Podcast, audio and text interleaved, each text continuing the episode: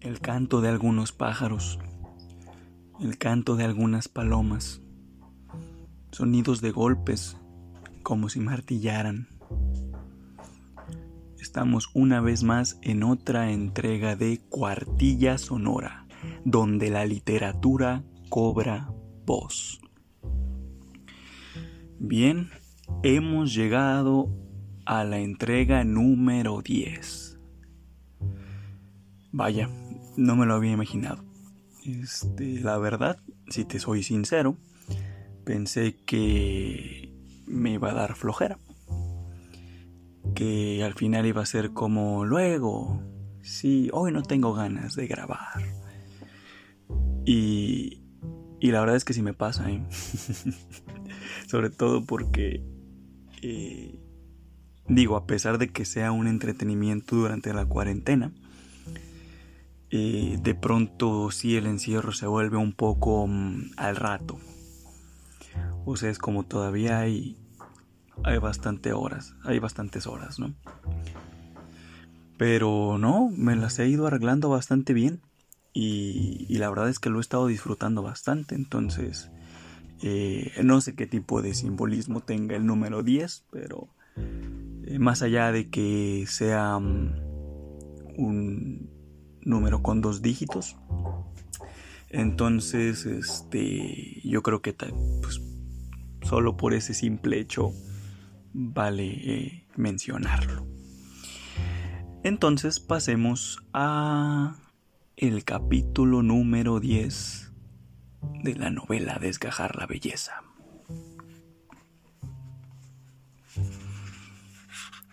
Diez.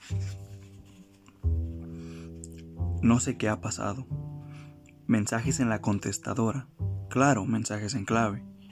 Un par de telegramas, recados por el viper. Pero no estás. ¿Saliste de viaje intempestivamente?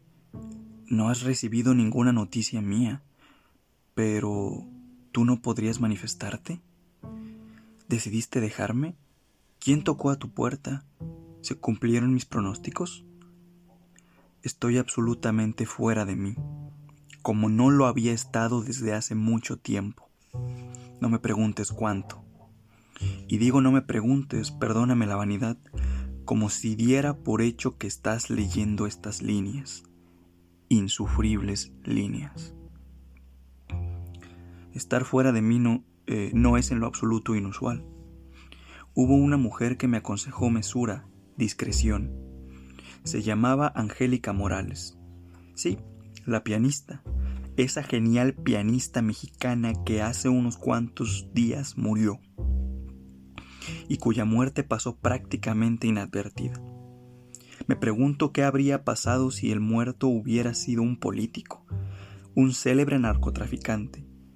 ¿Es posible ser célebre a costa de ser, en este caso, delincuente? Creo que esta figura retórica tiene un nombre en gramática. Un escritor de moda, un pintor snob, un futbolista de la América.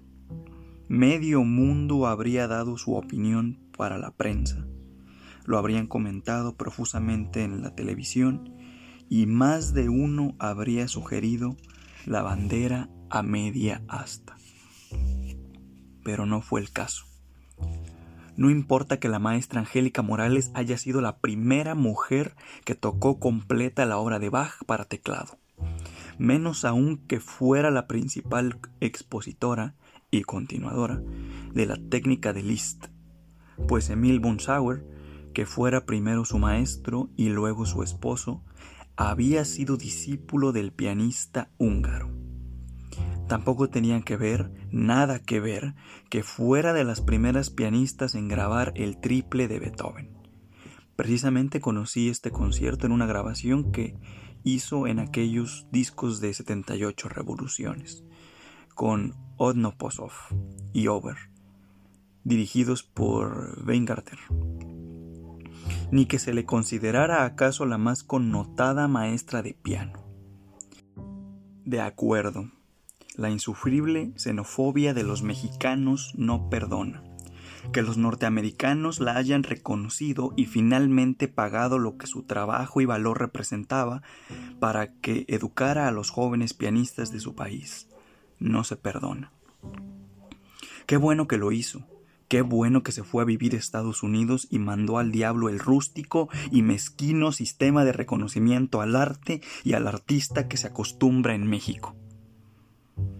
En fin, a lo que iba es que a propósito de varias de sus últimas presentaciones en esta ciudad, la maestra y yo solíamos encontrarnos, caminar, tomar un café, charlar. No era proclive a conocer gente, a relacionarse, a dar entrevistas, pero yo le caía bien por mi admiración acendrada por las variaciones Goldberg. A ella la asombraba que un joven, como lo era yo en esa época, fuera devoto de Bach. Pues alguna de esas veces yo la quedaba de ver en el lobby del Hotel Génova, que le gustaba especialmente. Llegué tarde a la cita. Ella me estaba esperando como la gran señora que era, imperturbable, bebiendo plácidamente su té. Apenas me hube sentado, me preguntó qué le pasa a Eusebio, qué le ha sucedido. Yo traté de desviar su atención. Empecé a hablar como un loco de la Hammerklaver. Cuando era niño le oí esa sonata en la intimidad de una casa.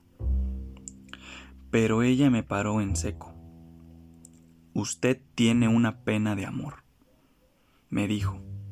En efecto, ni siquiera me acuerdo el nombre de la mujer, pero alguien me había mandado al diablo unas horas antes. No tuve más remedio que pedirle permiso para servirme un poco de alcohol en mi café. Por supuesto, asintió. Saqué entonces una anforita y vacié parte de su contenido en aquella inmaculada taza. Lo bebí y de pronto me sobrevino el llanto. Ella tomó mi mano y dijo, Sea usted mesurado, sea usted discreto. Hay personas que se corrompen si se las exhibe. Sea usted consecuente de sus amigos y a quien no sea su amigo no le dé usted a conocer su dolor. Y sufra, recuerde usted bien esto, sufra por lo que vale la pena sufrir. Ok, eh, vaya timing. Me estaba dando cuenta que que no había hecho ninguna pausa. Y, y está padre porque me recuerda el, buen ritmo que tiene todo esto. Y hay, hasta este punto hay varios elementos. Eh, sin embargo, creo que, que, lo que podría comentar este, sería con respecto a las últimas líneas. Es decir, es eh, bueno, un poco antes, o sea, la antesala es... ¿Realmente se nos nota? O mejor dicho, no es una pregunta, más bien debería ser una declaración, ¿no? Realmente se nos nota. Cuando nos rompen el corazón, como dicen los románticos. Eh, o ya sea que uno no traiga un mal de amores, pero traiga un malestar, una mala noche, que traiga una preocupación, se nota. Y creo que es bonito, es decir, habla de una especie de amistad discreta, una especie de relación como, pues al menos, digo, en ese tiempo no había WhatsApp y todo ese cotorreo, pero aunque lo hubiera, me parece que era una relación de amistad no del todo el tiempo estar ahí, pero hay un aprecio. Y me parece muy bonito como ponerme a pensar en eso de cuando tienes la suficiente confianza con alguien para que se anime a, a expresarte, ¿no? Algo. O que demuestre eh, pues interés o que demuestre alguna preocupación. Que sea, creo que la palabra adecuada es compasión, que sea compasiva. Y eso me parece de entrada bonito, o sea, como porque creo que, hay personas como que solo es el ya ya o el chale. Este, Entonces, este, eso me parece bonito y, y me parece muy interesante porque mm, em, esto que dice, ¿no? Ella tomó mi mano y dijo, sea usted mesurado, sea usted discreto. Hay penas que se corrompen si se las exhibe. Sea usted consecuente de sus amigos, y a quien no sea su amigo no le dé a conocer su dolor. Y sufra, recuerde usted bien esto, sufra por lo que vale la pena sufrir. Y claro que son palabras muy románticas, pero hay que pero creo que leyendo entre líneas quitándole un poco esa gravedad mm, y solo enfocándonos como en lo importante o en lo relevante de esas palabras, me parece bien interesante, ¿no? Las penas que se corrompen si se las exhiben. Y ya voy a hablar como viejito, pero pues hoy día, ¿no? Con esto de las redes sociales, como que sucede, ¿no? sucede mucho el exponerse. Yo no estoy diciendo que esté bien o mal, solo me estoy como estoy tratando de establecer el vínculo, ¿no? Y de pronto hay tanta gente en Facebook o en Twitter que solo están ahí como si es decir, se me figura como si fuera un, una calle, ¿no? Una calle comercial con aparadores y la gente pasa, atraviesa Facebook, atraviesa esa calle y ve a los aparadores, algunos con atención, otros que solo están ahí porque pues están en su calle, en esta calle. Y, y, ni los fuman, ¿no? Pero de pronto es como si con esa pena que exhibimos o que exponemos, de pronto sacáramos una bocina, ¿no? Este con cumbias o un sonidero acá y anunciando, ¿no? Este, las grandes rebajas o las grandes ofertas o simplemente haciendo ruido. Y, y es bien curioso porque creo que de pronto ese ruido suena como, ok, llama la atención, definitivamente llama la atención. Solo porque para algunas personas es como que, ah, qué, incómodo, qué, qué, ruido, o sea, qué, contaminación, ¿no? Sonora, qué innecesario. Para otros sí es más como, mmm, me llama la atención y ves un rato y dices, oh, mira, ni en cuenta, o como, ah, mira, ese local estaba ahí, o para otros sí es más el morbo de, a ver, ¿no? Entonces me parece interesante, eh, porque lo que está diciendo también el, el autor a través de esta figura de Angélica, no está diciendo que, que te cierres. Solo está evitando que corrompas ese dolor o que corrompas esa pena. Porque creo que cuando dice consecuente con sus amigos, se refiere precisamente a lo que ella está haciendo, ¿no? Em, en el sentido de, o, o, no, puede ser que también le esté diciendo así como que chinga de madre, o sea, a lo mejor y ni me importas tanto y tengo que lidiar con tu dolor. Yo solo quería venir a hablar de música, no para eso solo somos amigos, para hablar de música, no para que me cuentes tus intimidades. Puede ser cualquiera de las dos. Y creo que cualquiera de las dos perspectivas funciona porque van hacia el mismo lugar, es decir, todos necesitamos de ayuda y desahogarnos y necesitamos conectar para que la carga se nos aligere. No para andarla repartiendo, sino como es una especie de liberación. Y yo creo que esas amistades siempre están ahí. Y, y sí, es decir, tanto de aquí para allá a mí me ha pasado como de allá para acá, eh, acompañar. Y creo que eso es lo bonito de, esta, de este pasaje, de esta parte. Porque si le quitamos un poco de romanticismo a, eh, esto de que solo sufrir por lo que vale la pena sufrir, yo lo traduciría más bien a, a vivir el duelo. Y hay duelos, es decir, nadie puede sopesar ni nadie puede calibrar el duelo de cada quien. Hay que tenerlo bien claro. Pero eh, sí es como muy importante darle importancia a nuestros duelos. ¿No? y no estar escapando de ellos y no sacarle las vueltas, este y al final nunca estamos del todo solos. Y volviendo un poco al capítulo 2, que hablábamos un poco de la escritura y esta confidencia que había. A veces para no corromper una pena uno tiene que escribir. O grabarse hablando o, simplemente llorar en la privacidad de su pena. Pero la idea es eso, ir atravesando el duelo. Bien, reanudo la lectura. Las mujeres siempre nos dan lecciones. Son sabias, son maestras, pero en la misma medida son frías e inamovibles, e inconmovibles, perdón. Por eso me pregunto, ya independientemente de la maestra Angélica Morales, me pregunto, ¿cómo es posible que tengan esa capacidad de contención, que sean capaces de estar como si nada luego de perder un gran amor?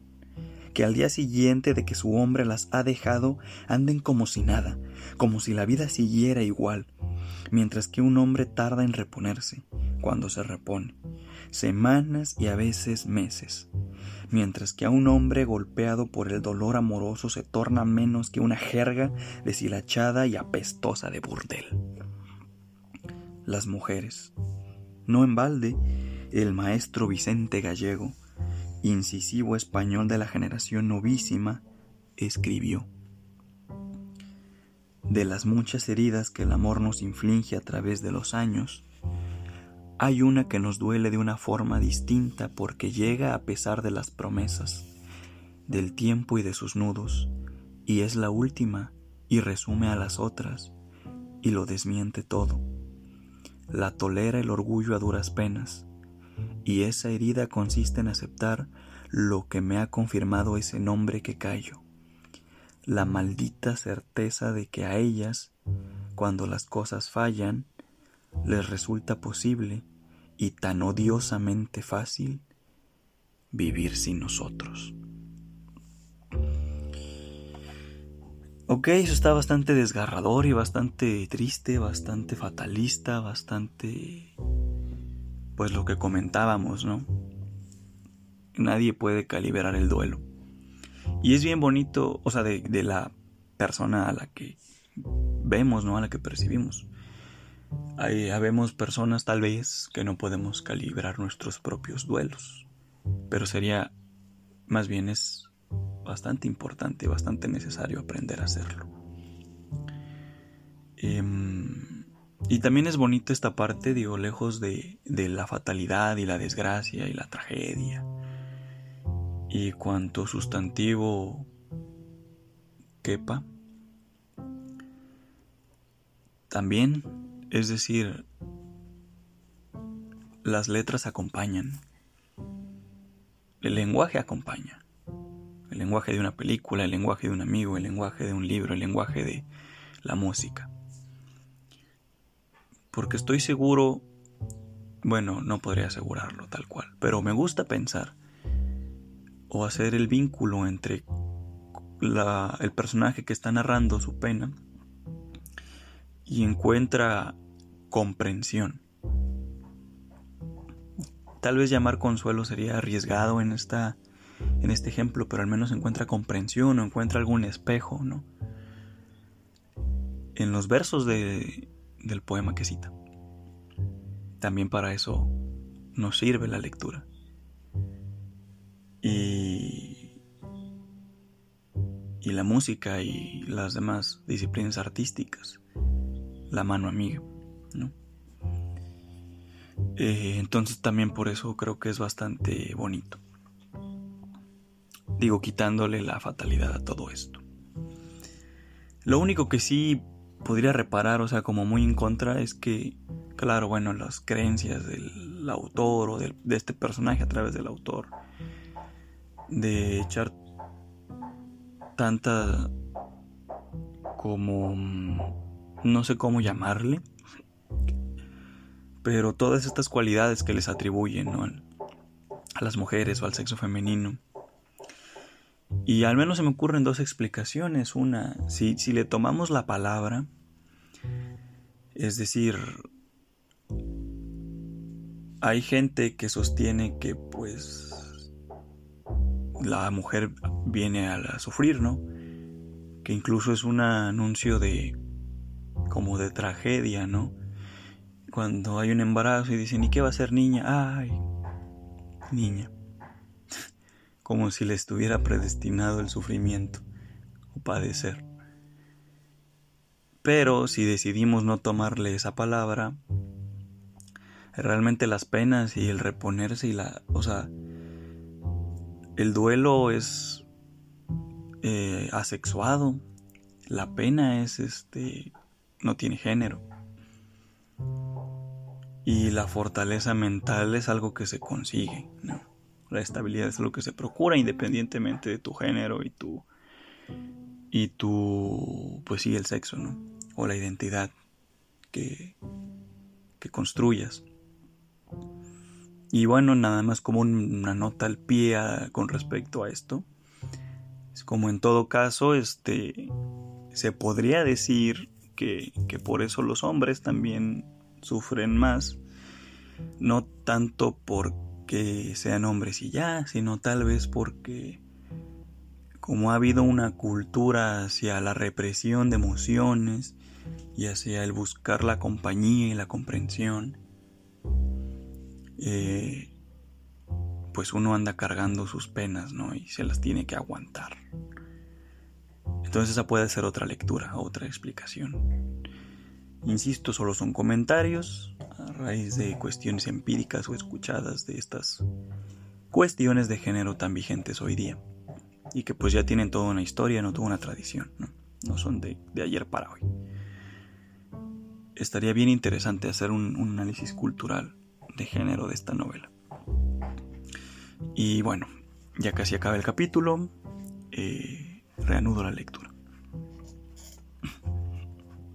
No entiendo nada.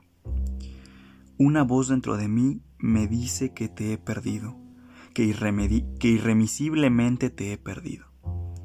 Te reenamoraste de tu esposo, encontraste otro hombre, decidiste seguir la senda correcta y sacrosanta del matrimonio. ¿O acaso juzgaste demasiado riesgoso el juego de nuestro amor, con todas sus implicaciones?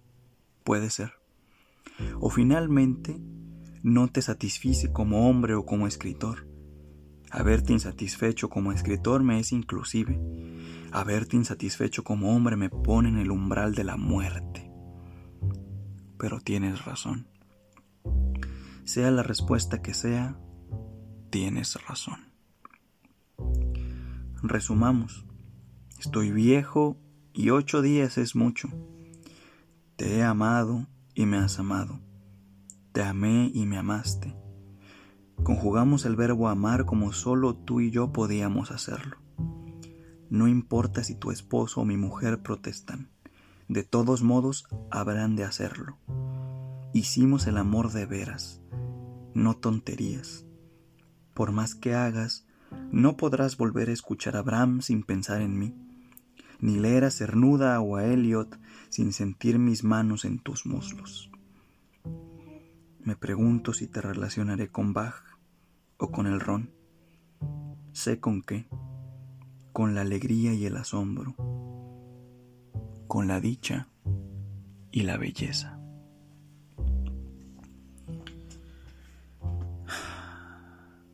Nada más creo que solo podría subrayar lo que el personaje ya hizo.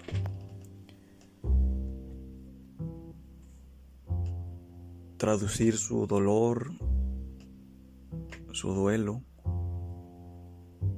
en este capítulo, en este capítulo 10. Y ese último párrafo pues traduce, ¿no? Incluso él lo dice, resumamos. Y lo que no había notado hasta ahorita me llama la atención es que dice ocho días es mucho. O sea, fue un amor que solo duró ocho días. O sea, fue un romance. Fue un, sí, pues sí, un engaño, una infidelidad de ocho días. Es curioso. Puede ser que sí, puede ser que no.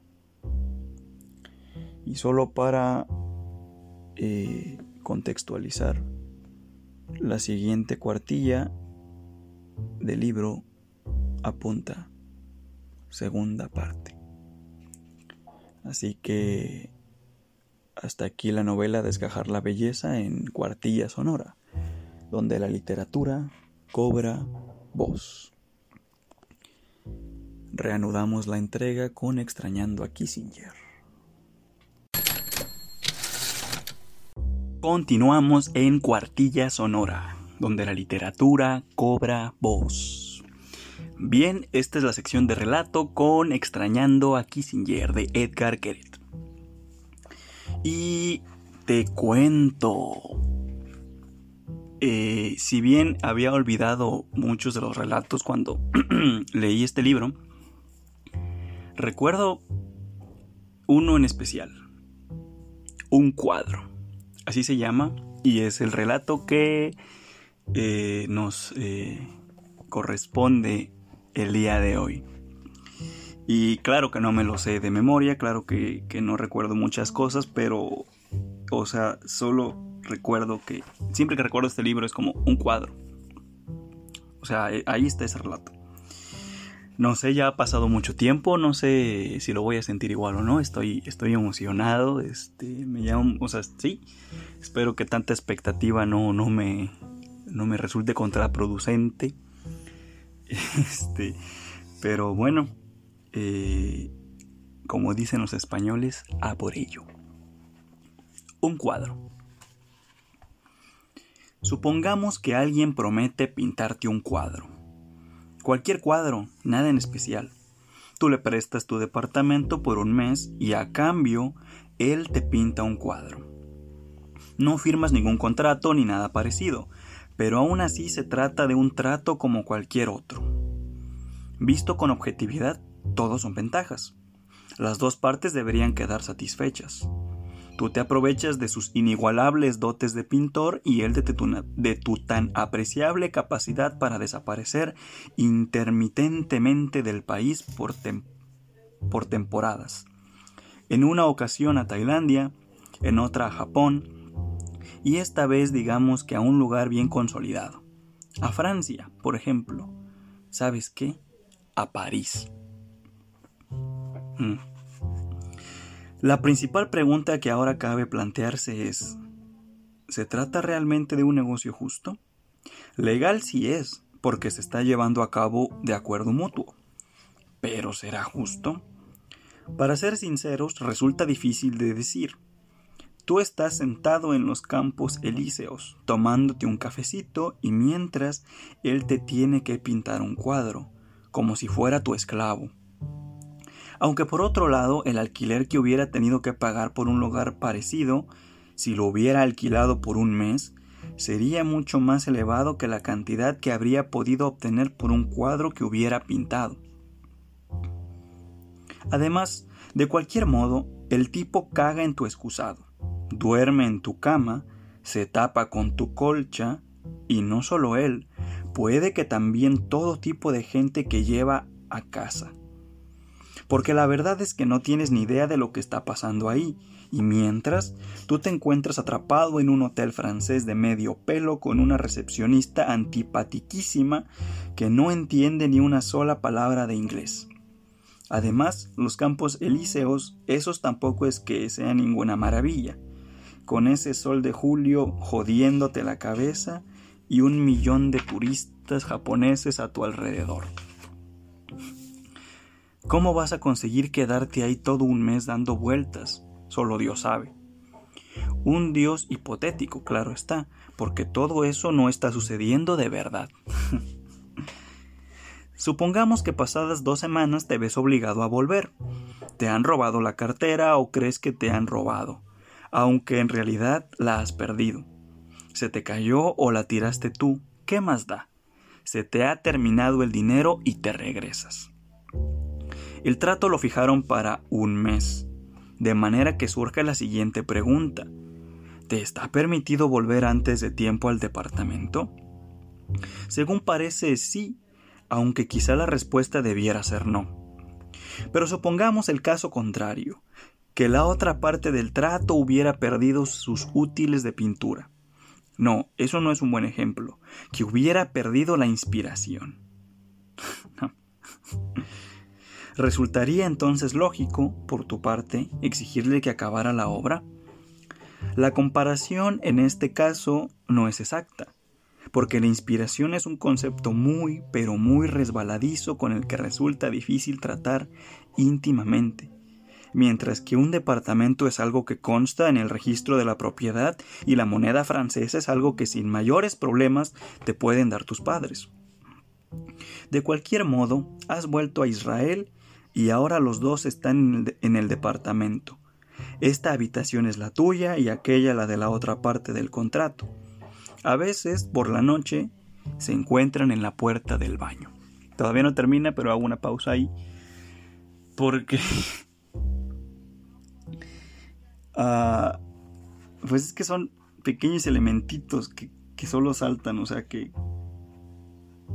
no me dan como, o sea, solo me causan gracia porque luego pienso, ¿no? O sea, turistas japoneses. Bueno, para empezar, un lugar bien consolidado. Francia, París. O sea, ¿qué? O sea, eh, mundialmente el gran sueño o la gran realización es visitar París. Este, no sé. O sea, sí es raro, ¿no?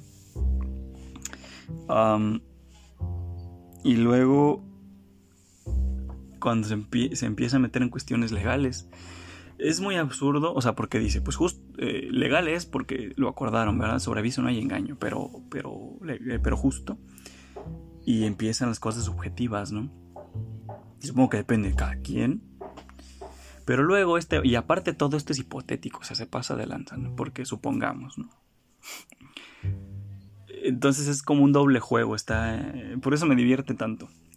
Luego, eh, turistas japoneses, o sea, no sé, habrá estudios de quiénes son los peores turistas o los mejores turistas o, o, o, cómo se explica eso, porque según esto dicen que, eh, según yo he escuchado, no he visto por ahí que los japoneses o los chinos, no sé, eso sonó muy, muy, muy xenófobo digamos que las personas asiáticas eh, este, toman fotos para todo. o no sé, no sé por qué parezcan insoportables. Pero pues bueno, ahí lo pone. Este. Y luego. Esto de que te obliga a volver, ¿no? Y al menos si me. O sea, bueno si me preguntan a mí, es como, bueno, siempre se puede como mediar o hay que conciliar, ¿no? Pero es como, o sea, y yo creo que, digo, no, yo no sé nada de derecho, no sé nada de leyes, pero se vuelve todo como una defensa o se vuelve todo, no sé cómo llamarle, porque, o sea, solo fue un acuerdo y digamos y solo son dos personas y, que si un cuadro y que cuánto vale el cuadro y que si esto que si tengo derecho de regresar o no que es que entiende me robaron digamos imaginando una posible conversación no de cómo se pusieron o no de acuerdo porque el tipo ya regresó. Pero en términos muy rígidos o sea mmm, no sé qué piensas tú porque es como un, ok, regreso, ni modo, se me perdió mi dinero, eh, lo perdí todo, no sé, ok, regreso. Y entonces lo que a mí me parecería como lo más parejo, lo más este, rígido sería, bueno, ya regresé, lo siento mucho, no me des mi cuadro porque pues, solo son dos semanas, yo violenté, ¿no? Y no es tu responsabilidad que, que yo haya perdido mi dinero. Pero...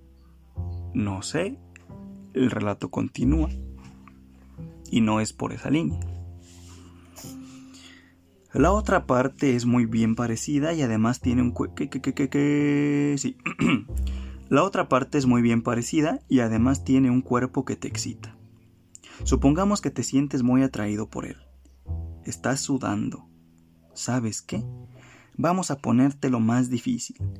Supongamos que la otra parte es una chica. Una chica con una cara preciosa y un cuerpazo que te atrae muchísimo. Ven, que te abro la ventana. ¿Estás mejor ahora? ok, eh, pues evidente, supongo que pues es evidente, ¿no? Está escribiendo para un público masculino heterosexual. Pero yo creo que lo mismo puede pasar para cualquier tipo de orientación y sexo e identidad. Pero aparte se pone mamón, ¿no? Este, empieza a jugar con estas acotaciones. Creo que también por eso me gusta mucho el, cuento. Bueno, el relato. En fin. como, eh, como en el chiste del pepino. Como en el chiste del pepino, la otra parte es más guapa, mucho más bonita que los cuadros que pinta. Porque siempre es guapa, mientras que pintar solo lo hace cuando no duerme o come o coge con hombres que tú no conoces en las sábanas que te regalaron tus padres por tu cumpleaños. ¿Sabes qué? Digamos que en otras sábanas, pero con unos hombres que tú sí conoces. No, no voy a decirte quiénes son, pero sí que los conoces más que bien. Pero ¿a dónde estábamos?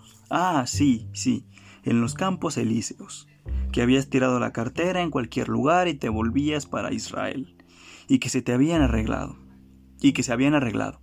Cada uno tiene ya su habitación, solo que en este caso en concreto la habitación de ella también es tuya. ¿Y el cuadro? No le ha dado la gana de ponerse a pintar. ¿O sí? Pero de cualquier modo no te ha parecido oportuno preguntárselo.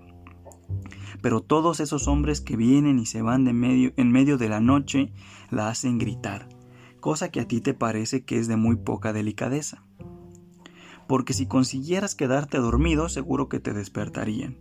Pero por favor, ¿esto qué es? Unos hombres que tú conoces, y no voy a decirte quiénes son, la hacen gritar en plena noche y después, por la mañana, no le quedan fuerzas para pintar el cuadro que te debe legal y moralmente según el trato establecido. Por tu parte, todo está muy claro, pero ¿qué puedes decirle? Vete a dormir para que luego puedas pintarme un cuadro que me debes. Jamás tendrás el valor para eso, especialmente después de haber llegado con dos semanas de antelación. Además, puede que sí lo esté pintando, que pinte con modelos, que son los hombres que tú conoces. Por ejemplo, que esté pintando a tu hermano mayor, en medio de la noche, y cuando él se mueve un poco, ella le grita, de puro desespero, ¿qué estará pintando? Habrá que averiguarlo y cuanto antes. Has de saber que de ese cuadro puede llegar a obtenerse muchísima información acerca de la relación que ella tiene establecida contigo. ¿Y si estuviera enamorada de ti? ¿Y si todo este negocio del departamento no ha sido más que una treta con el fin de, de poderse acercar hacia ti? En cualquier caso, ¿podrías aflojarle un poco el cuello a tu hermano? Es que se está poniendo un poco azul pero, ¿dónde estábamos? Azul. Al final el resultado que te está pintando un mar. No, un cielo. Ay, perdón. Es que acabas de asfixiar a tu hermano. Ah, sí. Precisamente estábamos hablando de que por un cuadro se puede saber mucho del carácter de una persona. Ese ha sido un cuadro y me gusta mucho porque precisamente por un cuadro se puede saber mucho del carácter de una persona. no, no, no. Eh, bueno, aunque se me ocurre que pues hay hay técnicas, ¿no? Como de psicológicas que tienen que ver con la creación y que sacan cosas, ¿no?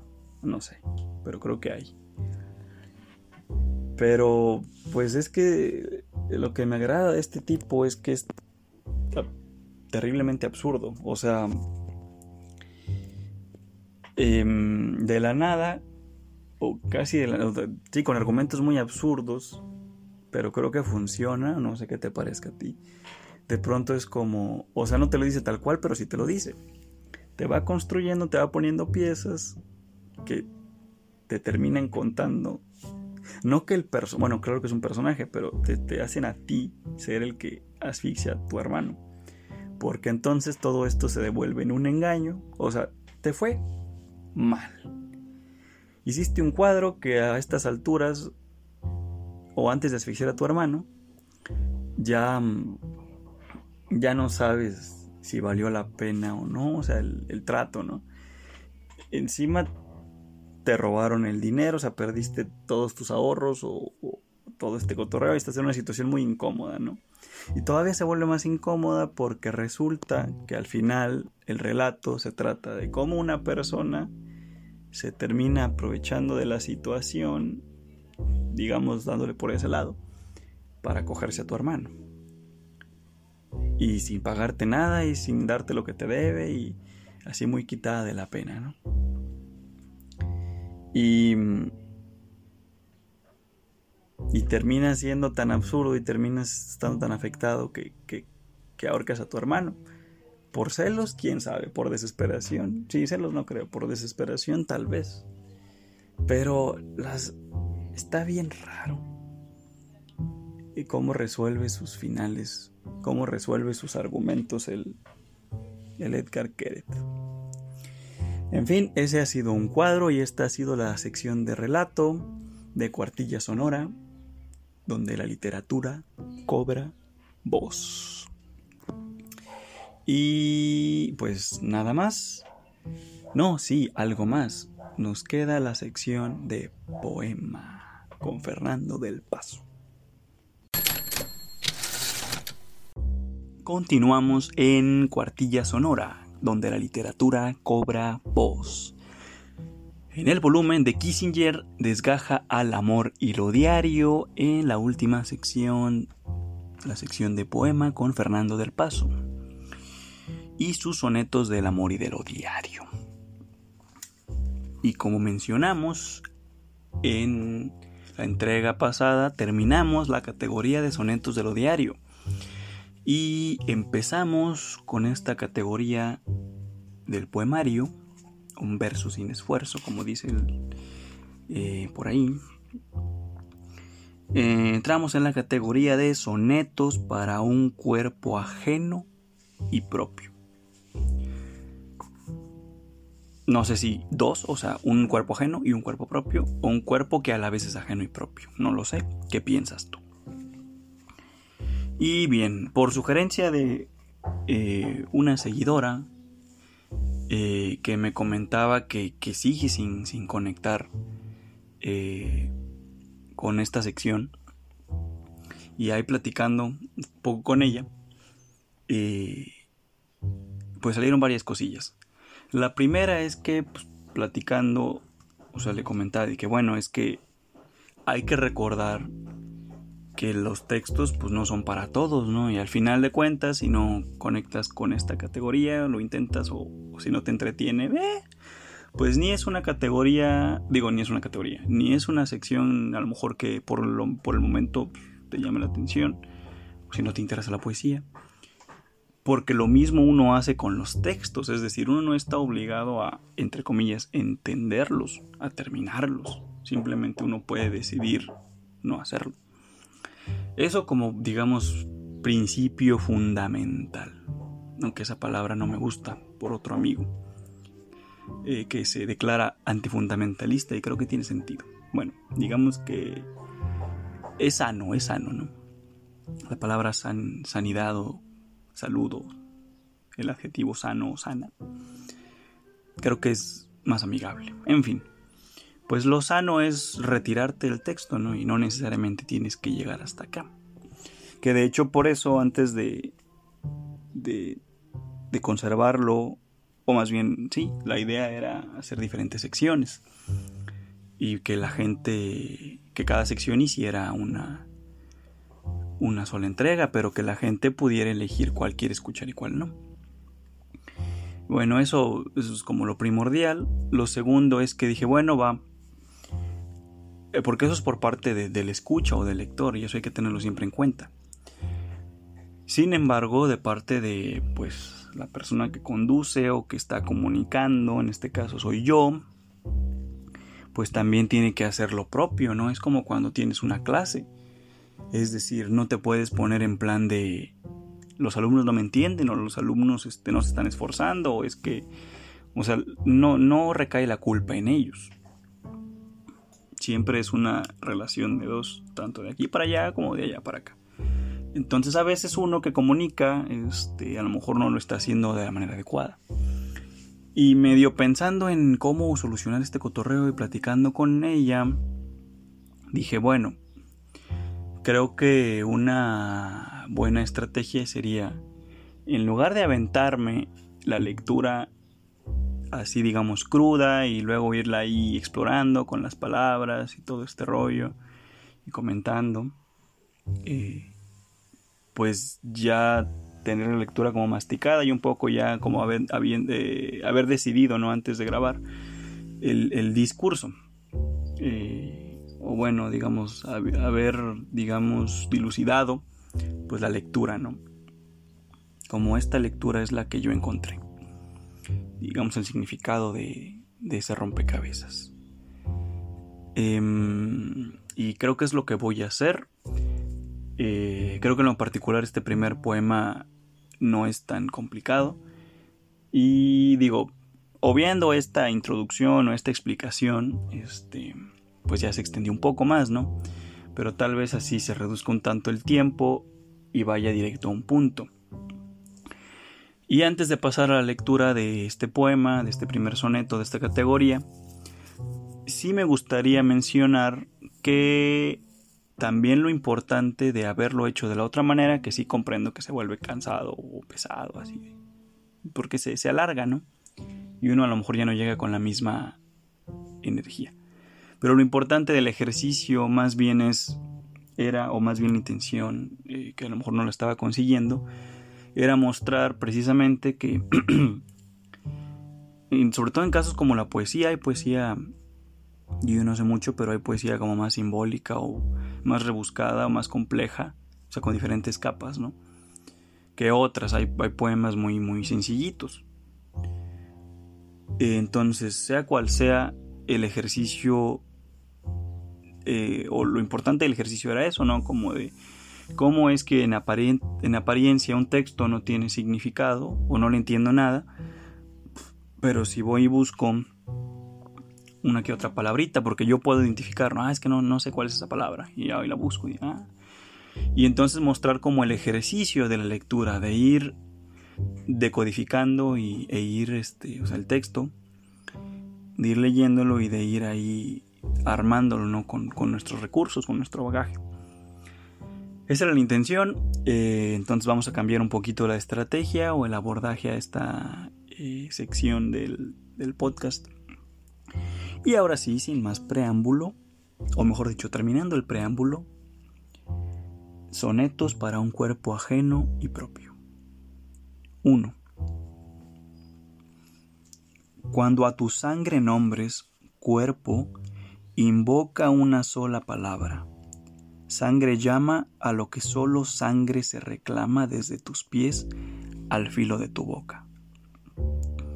Cuando a tu carne nombres cuerpo, evoca la sola carne que a la carne llama, la que se mira y se besa y hiere y ama, que se penetra y lame, huele y toca.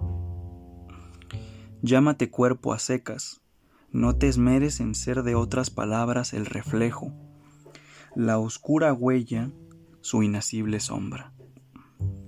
Quédate cuerpo a solas y no esperes ser otra cosa que el desnudo espejo de la sola palabra que te nombra. Bien, sí es como un poco abstracto, pero no tiene palabras tan complicadas. En este caso, bueno, creo yo, la construcción sí puede ser un poco densa, pero creo que no, no, no es, no se pierde tanto. O uno como lector no se pierde tanto, claro, depende de cada quien. Entonces es muy bonito porque para eh, sintetizar eh, es un poema que le habla al cuerpo, evidentemente, y, y tiene estos elementos de la sangre, y, el hecho de nombrar, porque al final cuando dice, ¿no? Eh, quédate cuerpo a solas y no esperes ser otra cosa que el desnudo espejo de la sola palabra que te nombra. Es decir, mm, cuando habla de la sangre, eh, habla como de esa pasión que va fluyendo, ¿no? A mí eso me parece, ¿no? Porque dice, eh, sangre llama a lo que solo sangre se reclama desde tus pies al filo de tu boca. O sea, todo lo que te recorre, ¿no? Por el cuerpo, la pasión que te recorre por el cuerpo. Y cuando dice, cuando a tu carne nombres, mm, supongo que tiene que ver con lo tangible, no tanto las pasiones que te recorren, sino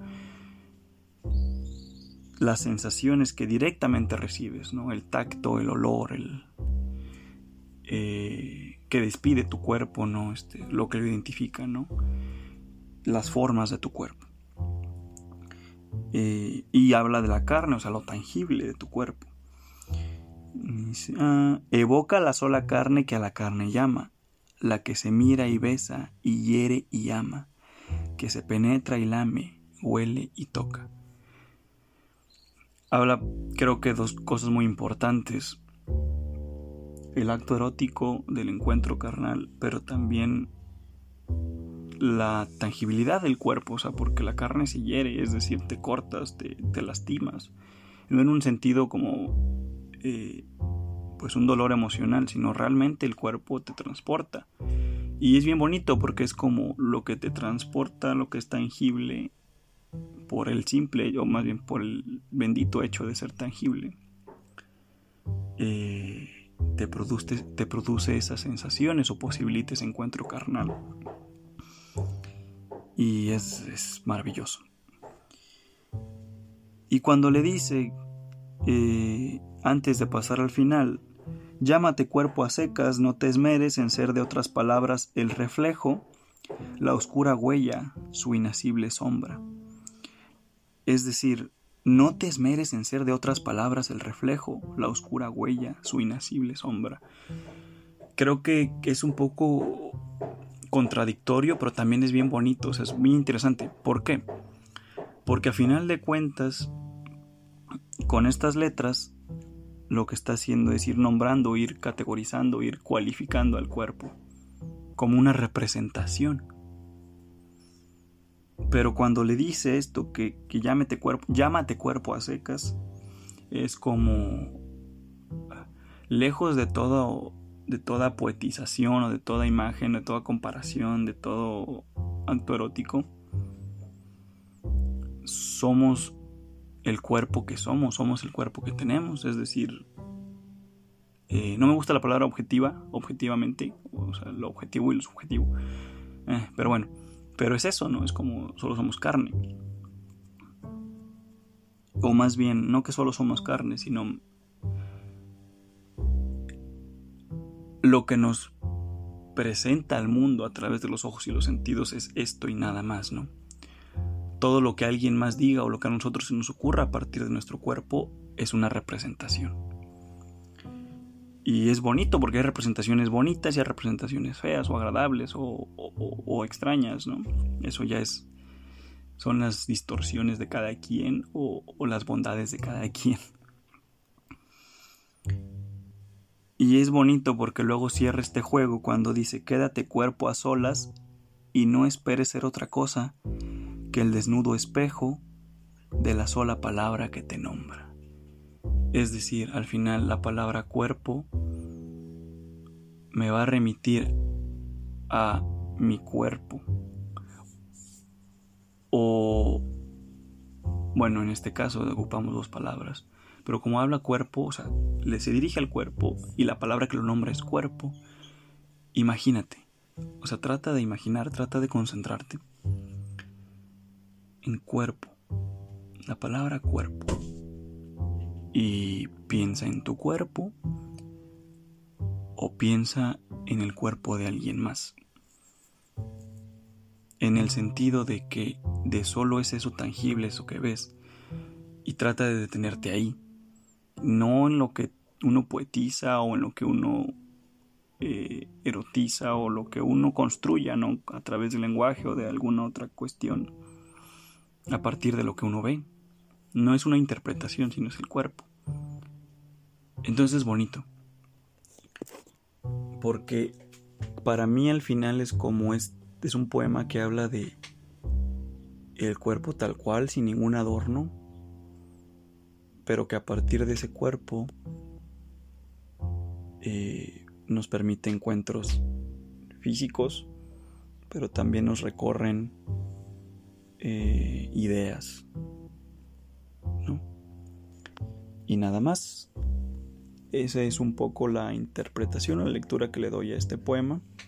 Y solo para, em, antes de cerrar, antes de leer este, este poema nuevamente, eh, también algo muy importante es que como este es un soneto, o sea, tiene que rimar, a veces lo importante o lo, bonito, aunque no lo entendamos tal cual o que nos, se nos dificulte eh, adentrarnos a él, en su significado, a una posible lectura, ¿no?